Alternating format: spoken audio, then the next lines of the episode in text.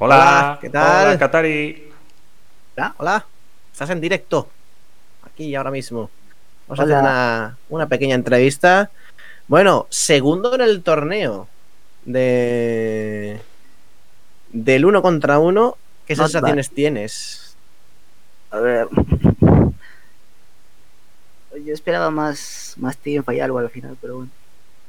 Al final se te ha quedado un poquito fría de tanto farmear y de tanto.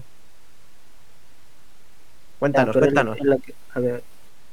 Primera partida ya sabía que no podía, o sea, ganarle uno versus uno porque juega muy atrás. Entonces, la segunda pensé en elegir Heimer para farmear y ganar por farm, pero bueno, me dediqué a pokearle, pero bueno, perdí por eso. Bueno, pues básicamente eh, estabas muy, muy centrado, pero de todas maneras, con el, en la primera partida del set, casi ganas también por farmeo.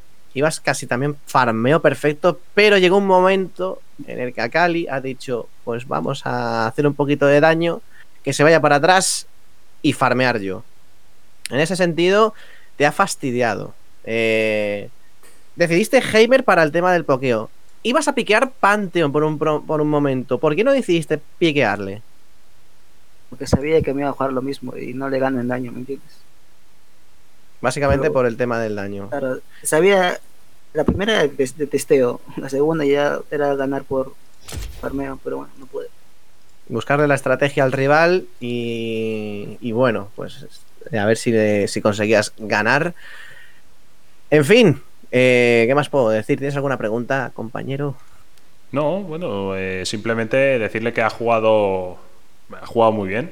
O sea que la verdad es que bueno, ha sido una final bastante, bastante entretenida.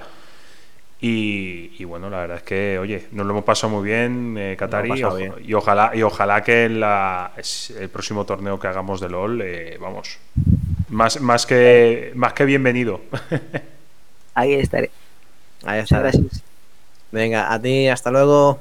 Un abrazo, Qatari. Igualmente, chao.